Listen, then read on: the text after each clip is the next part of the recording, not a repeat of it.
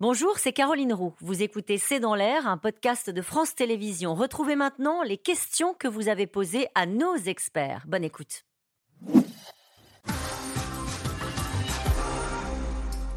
Une question de Pierre dans l'Hérault. Les enseignants sont-ils suffisamment armés, on en parlait tout à l'heure, pour défendre les principes de la laïcité avec détermination? Je me tourne vers vous. J'aime beaucoup la précision avec détermination. Ça, c'est important.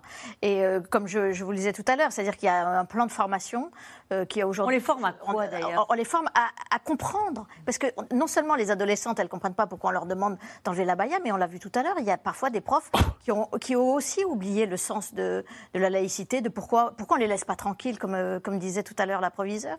Pourquoi on ne ferait pas un modèle communautariste comme en Grande-Bretagne? Donc c'est vrai que l'idée, c'est de, de revenir à l'essentiel. Et donc aujourd'hui, il y a 300 000 personnels qui sont formés, il y en a 1 200 000 à former, et voilà. Et à l'instant, euh, le ministre de la Justice, euh, Éric Dupont-Moretti, réclame euh, dans une circulaire qu'il a adressée au procureur une réponse pénale ferme, rapide en cas d'atteinte à la laïcité. Bon. Si ça va jusque-là. Si ça va jusque-là. Valentine, dans la Drôme, Gabriel Attal a mené en deux mois des actions concrètes sur la laïcité et le harcèlement. Quelle différence avec son prédécesseur? Bon. tout est dit, voilà, tout est dit. Non, mais euh, Il y a beaucoup de questions de cette tonalité-là. Mais, mais Papendiaï bloquait sur la question de l'uniforme, bloquait sur la question de la laïcité, parce que ce n'était pas ses convictions personnelles. C'est-à-dire que c'est un ministre qui ne correspondait pas euh, à. On l'avait mis pour cela en fait. Quand il a été nommé, on savait bah, d'où il parlait, on savait qui il était. Le, comment dire, la succession entre Jean-Michel Blanquer et Papendia illustrait parfaitement les revirements d'Emmanuel Macron sur la question de la laïcité. Et en plus de cette un peu schizophrénie d'Emmanuel Macron, il y avait ce second tour de la présidentielle, vous rappelez-vous, il avait voulu donner des concessions à gauche, il avait dit à une jeune fille voilée, on peut être voilée et être républicaine, je trouve ça beau. Donc il était allé loin. Quand il a nommé Papendia, quelqu'un lui a demandé qui est-ce Et il a répondu c'est un risque. Ben, il l'a payé. Alain, dans le Val-de-Marne, quelle est la teneur de la lettre remise aux familles des élèves refusant d'ôter leur abaya? Qu'est-ce qu'il a écrit dans cette lettre? il, explique pourquoi il a pris cette décision pourquoi il, a, il, interdit la baya, pourquoi il considère que la baya est un signe religieux et pourquoi le signe religieux sont interdits à l'école. Voilà, c'est aussi simple que ça. de la pédagogie avec les familles. C'est ça. C'est l'explication, la loi laïcité à hauteur d'homme.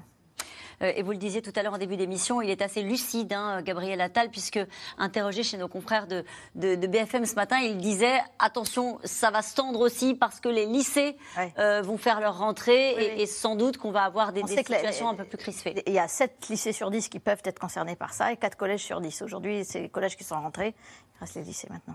Même si les, Français avaient pronostic que euh, cette directive sera bien appliquée, on a posé la même question que mon confrère Ipsos au moment de la loi de mars 2004, où là, il y avait un scepticisme massif de l'opinion. Seulement 17% des Français interrogés par Ipsos avaient, ah bah, pronostiqué que la directive, que la loi de mars 2004 serait bien appliquée dans les établissements. Donc c'est l'idée que, face à la prise de conscience du danger que connaît le principe de laïcité, auquel les Français de droite comme de gauche sont très fortement euh, attachés, il faut euh, des mesures claires et donc il y a l'envie d'y croire. Une question de Anne. Le port de l'abaya et du camis, c'est vrai qu'on n'en a pas parlé, c'est la version masculine, c'est assez marginal. Hein. Oui, oui, c'est ça, il y en a un peu dans. Euh, n'est-il pas seulement un point parmi beaucoup d'autres concernant les atteintes à la laïcité à l'école? Alors, ce qui est intéressant, ce sont les atteintes à la laïcité. On a vu qu'il y avait des contestations d'enseignement, d'histoire, en SVT, les sorties, la piscine.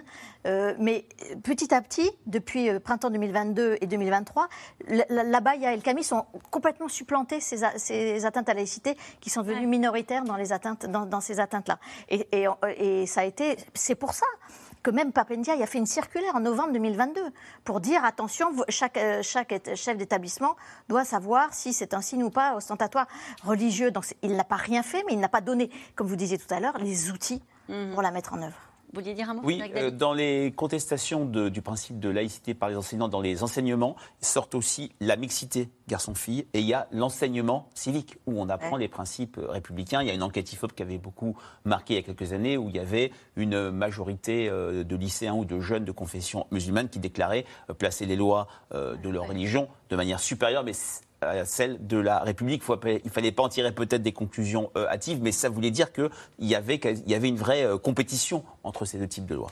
Une question d'Éric. Il semble que seuls les élèves musulmans posent des problèmes vestimentaires à l'école et pas ceux des autres religions. Comment cela se fait-il? Cette question-là, euh, elle va se poser, on l'a relayé tout à l'heure avec des professeurs et des élèves d'ailleurs, des lycéens qui font grève euh, en Seine-Saint-Denis. Il y a cette idée que la laïcité, c'est surtout adressé aux musulmans. Aujourd'hui il y a 120 ans, c'était euh, l'Église catholique qui résistait. Euh, et, sous Vichy, on a essayé de rétablir des crucifix dans les écoles. C'était pas l'islam. Il se trouve que l'islam est en expansion démographique d'abord, parce qu'il y a de plus en plus de, gens concernés par cette religion dans notre pays, et qu'elle est dans une volonté euh, d'expansion et d'affirmer aussi une emprise politique. C'est une religion pas tout l'islam, pas tout l'islam, mais c'est une religion qui, dans son corpus, a des arguments pour faire de la politique. Et donc il y a certains musulmans qui disent non, non, c'est parfaitement, ça doit rester dans l'ordre du religieux, du spirituel. La politique, c'est autre chose. Et il y a d'autres musulmans qui considèrent qu'il faut aussi faire de la politique. C'est pas pour rien qu'il y a des républiques islamiques où le droit est un droit religieux. Donc c'est ça qu'il faut qu'il faut gérer. Donc. Mais vous l'entendez cette, cette remarque de la part de certains musulmans de dire bon, au bout d'un moment, ça, ah bah, devient, ça devient du harcèlement. Voilà, faut pas amalgamer. Voilà. C'est pour ça que moi je suis assez optimiste à voir que des musulmans qui ont dit bah si la baya est permise hum. en tant que musulman, ça me convient que ma fille porte une abaya à l'école. Ah, ce n'est pas permis. La République d'abord. J'obéis à l'école et elle enlève son abaya. Ça, je trouve ça. Cette question de Michel dans le Rhône, en Martinique, département français, c'est en uniforme que la plupart des élèves ont fait leur rentrée. Alors pourquoi pas en métropole? Euh, Parce qu'il y, a sans doute une question de sentiment d'appartenance qui doit être plus fort là-bas. Ils sont très loin. Il faut qu'ils appartiennent. Ils aient le sentiment d'appartenir euh, à, cette nation qu'est la France. Ces problèmes de laïcité, de laïcité bafouée se rencontrent-ils aussi dans les établissements privés? bah, les, les établissements privés confessionnels sous contrat, justement, ils acceptent des enfants, il y a une pratique de la religion, elle est sous contrat avec l'éducation nationale. Celles qui refusent la baya peuvent aussi à un moment donné aller dans une école confessionnelle. Merci. Merci à vous tous. C'est la fin de cette émission. Il est l'heure de retrouver Anne-Elisabeth Lemoine et toute l'équipe de C'est à vous. Bonsoir Anne-Elisabeth.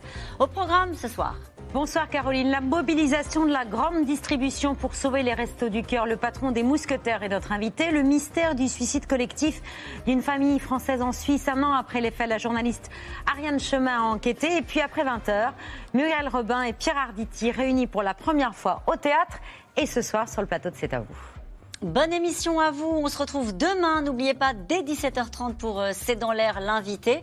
Et puis ensuite C'est dans l'air, naturellement. Et vous pouvez nous retrouver quand vous le voulez, en replay, mais aussi en podcast. Très belle soirée.